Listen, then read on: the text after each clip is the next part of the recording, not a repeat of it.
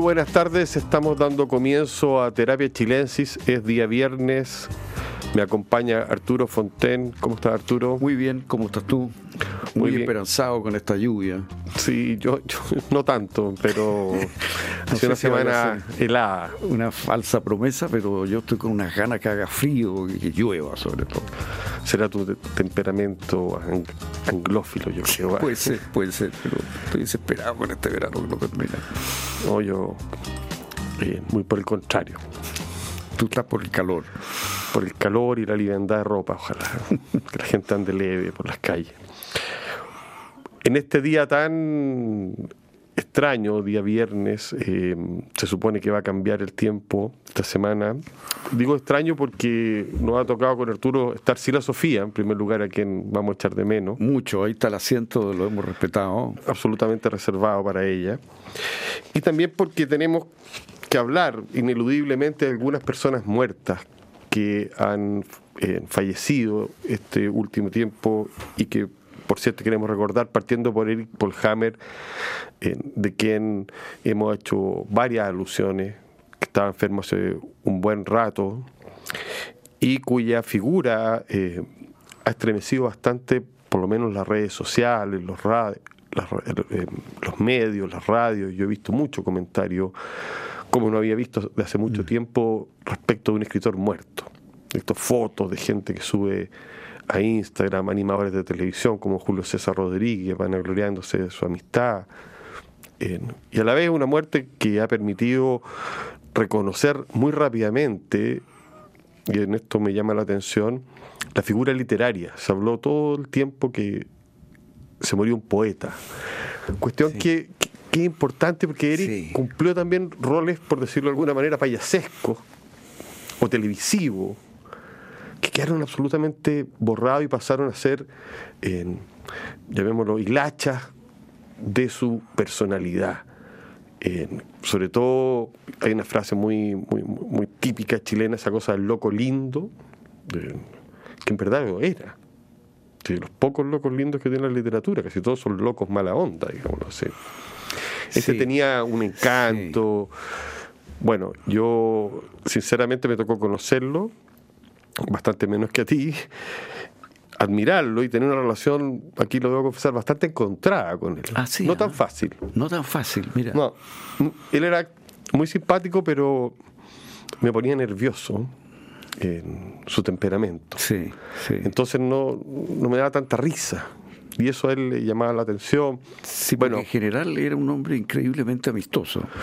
O sea, nos llevábamos bien, pero no, no teníamos la fluidez que quizás se da con otras personas.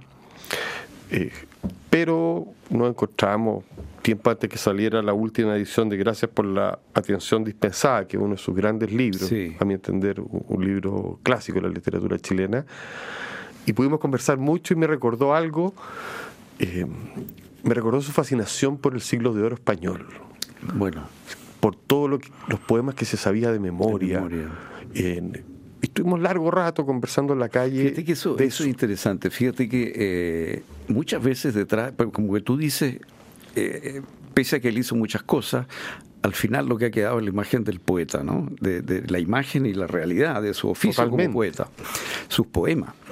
Y, no es primera vez, fíjate, que uno se encuentra con que detrás de un gran poeta hay un gran profesor de colegio, de, liceo. Y este hombre aprendió esos poemas de memoria por el profesor que tuvo en el colegio. Eh, profesor Garbarino, del que me hablaba mucho, que fue quien los obligó a aprenderse estos poemas del siglo de oro eh, español de memoria. Y esos ritmos, esas rimas, esos metros a él se le quedaron siempre. Y siempre recitaba estos poemas que se había aprendido de adolescente. Y... Eh, otro caso es Neruda. Neruda tuvo un gran profesor en Temuco de, de literatura que era su profesor de francés, con quien leyó a Rimbaud, con quien leyó a Baudelaire cuando Neruda tenía 17 años, 16 años. Y eso fue fundamental en la formación de Neruda. Y con Eric eh, pasa un poco eso. Había un gran profesor que también fue profesor de Martín Oppenheim y también me ha corroborado estas historias, eh, que, que, le dio una especie de base. Después le estudió literatura, era un hombre muy culto, Eric. Absolutamente. Lo que pasa es que hacía todo lo posible para que eso no se notara. Pero eso es propio de la gente elegancia. Sí. Era una forma de, de su elegancia. Y también dejó, yo creo, una huella por lo menos para mí bien difícil de borrar, que es lograr hacer poesía con un grado de felicidad. Bueno. La poesía suele ser una cosa muy triste, muy dura, muy desnuda. Y cuando uno lee a Eric Polhammer, también se encuentra con esas emociones, con la melancolía, pero también encuentra poemas gozosos. Sobre todo el libro Vírgenes de Chile está mm. lleno de momentos de, esplendor, de, de lucidez en las imágenes poéticas, que están lejos de cualquier tristeza o de cualquier lamento. Y ese es un sello muy de la. Sí, y muy inusual, como tú dices, porque en general la poesía surge de la melancolía, de la soledad. En general los momentos felices no se escriben, se viven. Y Eric tenía este don que era capaz de poetizar los momentos de alegría, de vitalidad, de felicidad. Eso era muy característico de él y eso está en esos poemas. Y en sus distintas dimensiones, por ejemplo, yo encuentro que él oye, siguiendo un modelo que mal que mal es lo que hacía Píndaro, ¿no? Eh, hizo esos poemas extraordinarios sobre futbolistas. O sea, y celebró el fútbol, porque sus crónicas también eran celebraciones eran maravillosas. Más, fantásticas, más con un gran conocimiento del fútbol, porque él podría haber sido un, futbolista profesional. Eh, pero el, eh, el, don que él tenía para poner en un poema la belleza de una jugada de fútbol es una cosa extraordinaria. Eh, y muy, muy inusual, desde luego. Entonces hay poemas de amor, hay poemas de, de, de, canto a la vida todo el tiempo. Ahora, en el funeral eh, estaba eh, Julio César Rodríguez, que habló y habló muy bien, fíjate. Eh, Le dio mucho trabajo y eso me parece, habla muy bien de él. Eh, hizo una cosa donde combinó humor y emoción en forma muy equilibrada. Eh, me, impresionó lo que, lo que dijo. Hubo un momento cumbre que fue las palabras de Martín Oppenheim, amigo del de toda la vida, y después un músico, Ricardo García Huidobro, eh, tocó un blues eh, con, con, armónica, maravilloso. Eh, había mucha gente. ¿ah? A mí me ha impresionado lo mismo que a ti, que, que haya quedado tan... es muy inusual que la muerte de un poeta aparezca con esta importancia en todos los medios de comunicación, en las redes, en todas partes. Y como poeta, justamente. ¿no? Yo creo que incluso los medios, perdonen la, la crítica, pero los medios se han quedado atrás la gente que lo conoció en la calle, estaba el fenómeno está antes que los medios. los medios no, lo han sabido recoger porque, a mi entender, ¿ah? porque no estamos hablando de la gente experta en poesía, estamos hablando de que lo celebra gente, por ejemplo, de Concón. Concón ya no va a ser lo mismo sin, ti, sin tu nado. Bueno. Claro, nada todos los días, eh, invierno y verano, y era un gran nadador. Bueno, hicimos un programa en que comentamos mucho eh, la obra de de Eric Polhammer el 10 de marzo de este año. Está el podcast. Eh, sí. Lo pueden, ver. Hablamos ahí del, de aquel poema que fue importantísimo en una época, Helicópteros. Es uno de los grandes poemas políticos que se ha hecho en Chile. Claro, y que, y, que le da el título al libro de la Universidad de Valparaíso que reúne su obra completa, que además tiene unos dibujos de San Miguel Mayor. Fantásticos los dibujos y un muy buen prólogo de, de Oppenheim. Y una muy buena selección que salió hace poco. Ahí están los grandes poemas poemas probablemente de, Eric. Hay un verso de él que a mi juicio encarna la, manera de, ser de Paul Hammer. Eh, dice, solamente son dos versos lo que leo. Nada garantizo que esté vivo el próximo jueves. Por eso tomo cada día como el primero y el último. Muy bueno. Muy agudo Paul Hammer siempre. Oye, murió también otro personaje de, que está en otra escena, porque no se pueden aquí eh, decir quién es mejor y quién es peor, sino que es más famoso exclusivamente, a mi entender, Martin Amis, eh, un escritor inglés, eh, hijo de un famoso narrador, Kingsley Amis, Y la muerte de Martin Amis también fue un elemento que remeció la semana. Yo sé que tú eres un lector de él, que conoces muy bien su obra. Yo eh, me gusta mucho su no ficción, debo decírtelo. Eh, aunque también reconozco su capacidad satírica impresionante. quería recomendarle a las personas que, que, se quieran acercar a Martin Amis un libro que se llama El roce del tiempo, un libro de los últimos que se encuentra, que trae reportaje eh, desde John Travolta a Trump, pasa por la literatura también, es un libro muy entretenido que permite creo conocer o abrir una parte de él que tiene que dice relación con, con la vida política cotidiana. Y bueno, por cierto están sus grandes novelas, Dinero, el libro de Rachel, no sé. Sí, yo creo que eh, Amis es como parte de un grupo de escritores ingleses que irrumpieron con mucha fuerza, donde está Julian Barnes, McEwan y otros. Eh, y él, eh, con una pluma, claro, como tú dices, sarcástica, con humor, con una gran capacidad para retratar miles de situaciones, para incorporar muchos personajes. Ese libro Dinero a mí fíjate que es un libro que me parece, no tengo ninguna prueba, pero mi instinto es que debe haber influido mucho en Ulebeck. Eh, no sé por qué tengo esa sensación. Bueno, los personajes, ese personaje repugnante que era Amis, está, eh, horriblemente traducido, si es, es, lo terrible, hay que decirlo. Sí, ese, anagrama lo, ha destruido. Sí, lo han españolizado excesivamente, entonces los coloquialismos. slang. Sí, e, es uno de los grandes problemas del, eh, de la traducción, ¿no? Eh, Ahora, yo creo que su gran, gran novela es eh, London Fields Campos de, de, Londres, que es una novela con muchos personajes de distintos niveles socioeconómicos, de distintas maneras de ser. Es una, es una novela como balsaciana. Ambiciosísima. Pero con una técnica medio tipo Nabokov, con muchos elementos de metaficción. De repente, me acuerdo, aparece uno de los protagonistas y se sienta frente al escritor. ¿no? El personaje dialoga con el narrador. Tiene ese tipo de juegos metaficcionales, pero hechos con, con humor, con una cierta ligereza, no tomándoselo demasiado en serio, eh, y como parte de la historia, porque mucha metaficción se ha frustrado a mi juicio porque se transforma como en una tesis sobrepuesta a la historia. En cambio aquí esto fluye al interior de la historia, como, como, como pasa en las buenas obras de Brecht, por ejemplo, que, esos elementos que han metido adentro de la historia. Y yo creo que fue uno de los autores que trajo de vuelta después del nuevo román francés, digamos, que era como la, literatura que la llevaba en ese momento, o sea, Rob Grillet, ese tipo de cosas, eh, Philippe Soler, de esos años eh, que conversábamos de la otra vez. Literatura difícil. y aquí apareció de nuevo el relato, el personaje, el retrato de la sociedad, digamos, el retrato social, ¿no?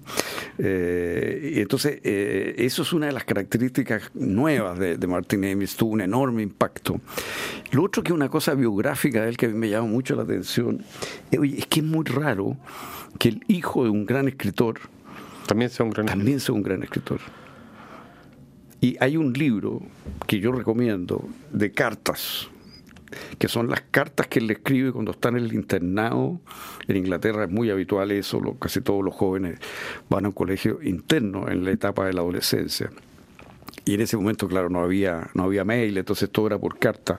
Entonces él se cartea con su padre, que en ese momento que Inglesame es uno de los dos o tres grandes escritores de Inglaterra, o sea, y él, las cartas de él son extraordinarias, cómo va descubriendo la literatura, cómo va descubriendo lo que lee, lo que pasa en el colegio. No está publicado en español, parece. ¿eh? Eh, no sé si está editado en español, fíjate, pero ahí tiene un, un gran libro de relación padre-hijo eh, en esta situación difícil que es tener un padre de, Era muy, Un tipo muy, muy jodido, del cual él va a hablar toda la vida. Toda la vida, o sea, lo marca profundamente y sin embargo es una fuerza creativa. y ahí tú lo ves en su adolescencia, ¿no? Eh, eh, como creciendo a la sombra del padre, pero sacando su propia voz, digamos, ¿no? Es un interesante libro de, cartas, es un libro testimonial nomás, de, una colección de cartas. Pero su gran novela es, Campos de Londres, digamos, esa, esa es la, la, me parece a mí, la si hay que leer una novela de él, hay que leer esa. yo también recuerdo su amistad con Christopher Hitch, Hitches, personaje también muy recurrente en su vida, en sus memorias, y su admiración por Sol Bellow, otro escritor a quien él admiraba mucho. Admiraba mucho y va a escribir sobre él yo tengo ahí, guardo unos libritos que ya no circulan tanto, que es Visitando a Mrs. Nabokov y otras excursiones. Bueno, te iba a mencionar que el otro era Nabokov. Claro, y La guerra contra el cliché, que, que, donde reúne toda su obra como reseñista. Y hay una cosa espectacular que de repente tomaba libros, no sé, que no eran de orden literario, y hacía una reseña magnífica. Sí, sí, magnífica. Un tipo eh, eh, muy inteligente. Tiene muy buenas reseñas en general, ¿ah? son muy buenas, sobre temas muy variados, como tú dices. Un experto en Ballard, por ejemplo. Cosas que de repente uno no, no, sabía. Oye, la última persona. Murió a los 73 años. Sí. Eh, justo a los 73 años también decidió retirarse de la música el año 2013, colgar eh, no sé si será la voz, los zapatos y todo, Tina Turner, que murió 10 años después, hace muy pocos días, compositora, bailarina, actriz, eh, imposible no acordarse de ella. No es el momento en este programa de hacer demasiadas en recomendaciones musicales, no es lo nuestro por lo demás, pero Tina Turner fue más que un personaje de la música. Para mí es inolvidable su aparición en Mad Max, la película donde está Mel Gibson y ella compuso el tema inmortal We Don't Need Another Hero. Mm. Em, también tiene otros como The Best, Proud Mary. Cantó con David Bowie, con Elton John, con The Who. Una mujer espectacular y que también ha sido absolutamente exaltada mucho más de lo que yo esperaba eh, generó un remesón.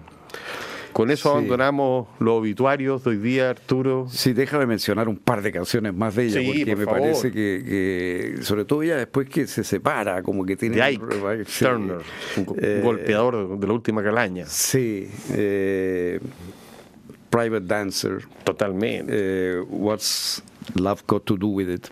Eh, Esa es la canciones, sí. canciones extraordinarias que compuso ella después y que me parece que son, son realmente puntos muy altos en la historia del rock.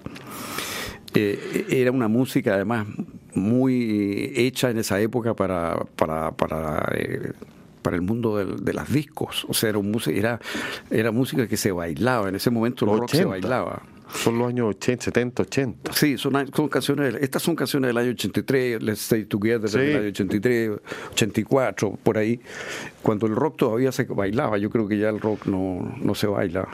Está dividido en, una cantidad de, además el rock, de, llamémoslo, de facciones, que es muy difícil hablar como uno en general se refería al rock and roll y unía a mucha gente, hoy día eso puede ser... Sí, yo creo que hoy día se empieza a parecer al jazz. Sí, empieza a aparecer cada vez más al jazz. Oye, pero bueno, pasemos a los temas que nos convocan. Tú tienes uno Mira, yo, estoy, bastante fanatizado con eh, este tipo que se llama Florian Seller. Eh, es un francés que parte como novelista, que se mete en el teatro y tiene éxito en París y luego en Londres con una obra de teatro que se llama el padre, y que después él mismo lleva al cine en esa famosa película con Anthony Hopkins. Eh, él es el autor del, script junto con, con, con, Christopher Hampton, que es su traductor al inglés. Y lo que es increíble es que él dirige esa película. O sea, fíjate que él hace labor de teatro, hace el script para el cine y dirige esa película. Y ahora está de nuevo de vuelta con una película que mencionó la Sofía y comentó brevemente la vez pasada. El hijo. El hijo. Y que se puede ver en Prime, yo la vi en Prime Video, está también en otras plataformas. Y a mí me pareció extraordinaria de nuevo. Y es una obra de teatro. Leí la obra de teatro. Y es prácticamente idéntica al script de la película. O sea, la única diferencia que hay es que hay una escena que en la película está narrada por el protagonista, que es el, el padre del hijo, en realidad, el protagonista de la película. Eh, está narrada por él y en la película eso aparece como una escena que realmente ocurre directamente ante tu vista. Y ahí entra Anthony Hopkins como, como abuelo del hijo, digamos, ¿no? Que está entonces propiamente, yo creo que fue un, recurso para meter a Anthony Hopkins. Un truco, digamos. Un truco para meterlo ahí, pero funciona muy bien. Pero es extraordinario esto porque es muy raro que hoy día haya una película que venga Matías, directamente de la obra de teatro, prácticamente sin cambios. Y además que produzca todo tipo de emociones, porque hay una cantidad de películas que vienen del teatro que dejan frío como el agua al río, digamos. Exacto, no. Esta es potentísima. La, actuación de, Hugh Jackman, que es el padre, es, fantástica. Eh, él me parece a mí que se, roba la película de alguna manera.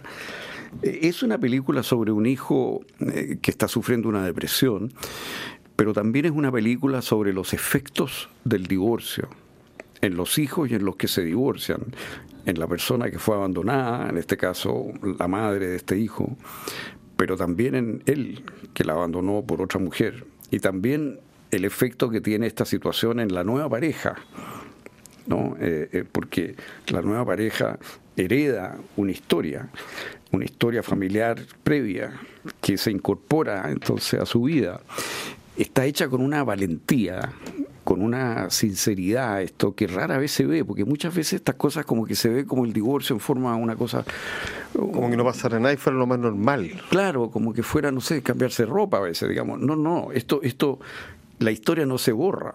Entonces el matrimonio anterior, si es que hay un hijo al menos, pero incluso si no lo hay, pero sobre todo si lo hay, eh, eh, incide poderosamente en cómo se configura la nueva pareja. Por supuesto. ¿Ah? Ese hijo empieza a ser parte de la vida de esta mujer, de esta mujer que no es su madre, y afectar la relación que entre la nueva pareja, digamos, que se gestó normalmente sin ese hijo presente, y de repente hay que incorporar a ese hijo a esa relación y eso produce un, una, un desbarajuste, digamos, eh, en, esa relación tal como, surgió, porque esa, esa relación surgió como encapsulada de eso, ¿no? Eh, como pololeo, digamos. Como pololeo fuera. Sí, totalmente. Y, y, y, el protagonista, el padre, claro, está reinventando, como él dice, su vida pero, pero, pero no puede reinventar su vida desde cero porque hay un pasado que a él le importa. Entonces aparece la culpa, aparece la responsabilidad del padre, eh, tratada con, mucha crudeza, con mucha verdad, diría yo. Eh, es una película bien impresionante en ese sentido en esta época, porque no se le saca el cuerpo al dolor, no se le saca el cuerpo al sufrimiento. Eh, es una película dura, cruda, pero muy humana, profundamente humana. Y además, si hacemos la comparación con la anterior, estamos hablando de un tipo que está entregando una obra eh, contundente. Contundente. Eso, eso es lo que, mira, entre tanta obra que tú dices, oye, como dice por ahí Bolaño, el mundo de la literatura está lleno de monos que gritan en la selva, digamos, ¿no? La metáfora de los monos no para. ¿eh? y la verdad que es eso, o sea, en medio del guirigay de cosas que hay, de repente aparece alguien que hace algo que tú dices esto es indispensable. Que tiene que...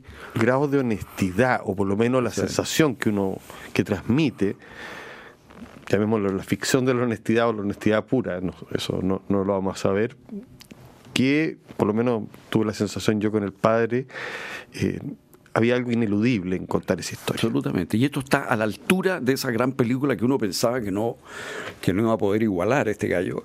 Y además a mí me asombra mucho que el tipo pueda escribir la obra de teatro y luego que pueda hacer el script y luego que pueda dirigir la película. O sea, eso es muy inusual, dirigir su propia su propia película. O sea, eh, eh, es, como muy, muy, muy Fassbinder, hacía esas cosas. Sí, sí. Ahora, es una estética eh, eh, que eso es lo otro curioso. Esto podría ser una obra de teatro casi escrita por Ibsen. Sí. O sea, es lo más, la factura es completamente clásica.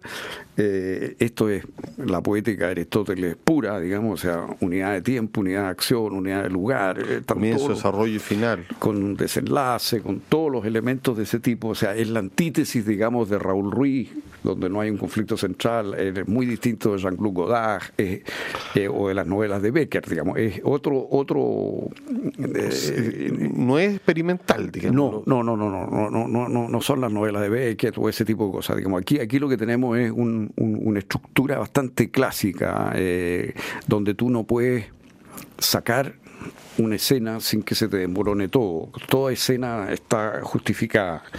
Eh, y realmente tú sigues la película eh, sin, sin aliento, para usar la expresión de la película, de esa gran película de Godard, digamos. O sea, a mí me pareció extraordinario, tan extraordinaria como, como el padre, eh, con esa actuación además de, de Hopkins. Hopkins, que es una de sus mejores actuaciones nunca. O sea, es Sí, mucho mejor que como Aníbal Lecter.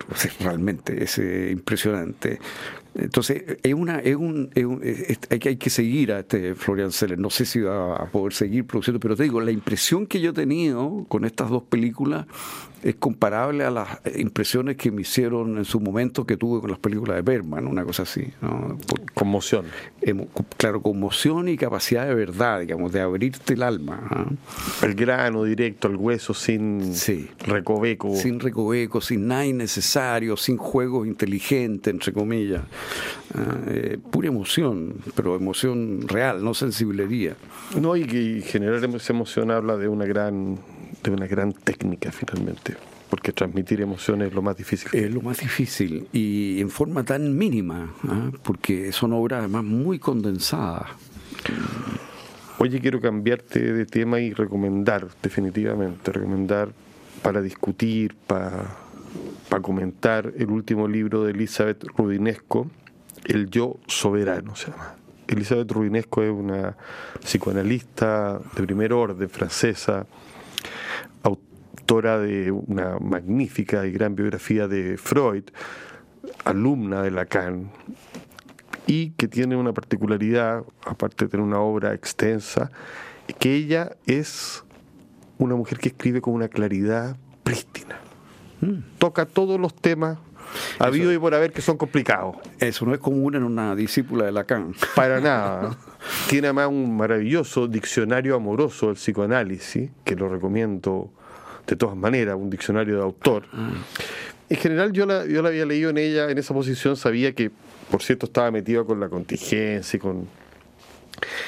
Y este libro llama definitivamente la atención porque empieza desde el prólogo en adelante a analizar una situación mundial que ella considera anómala. Dice, ya no se preguntan cómo cambiar el mundo para que sea mejor, sino que se dedican a proteger a las poblaciones de las amenazas.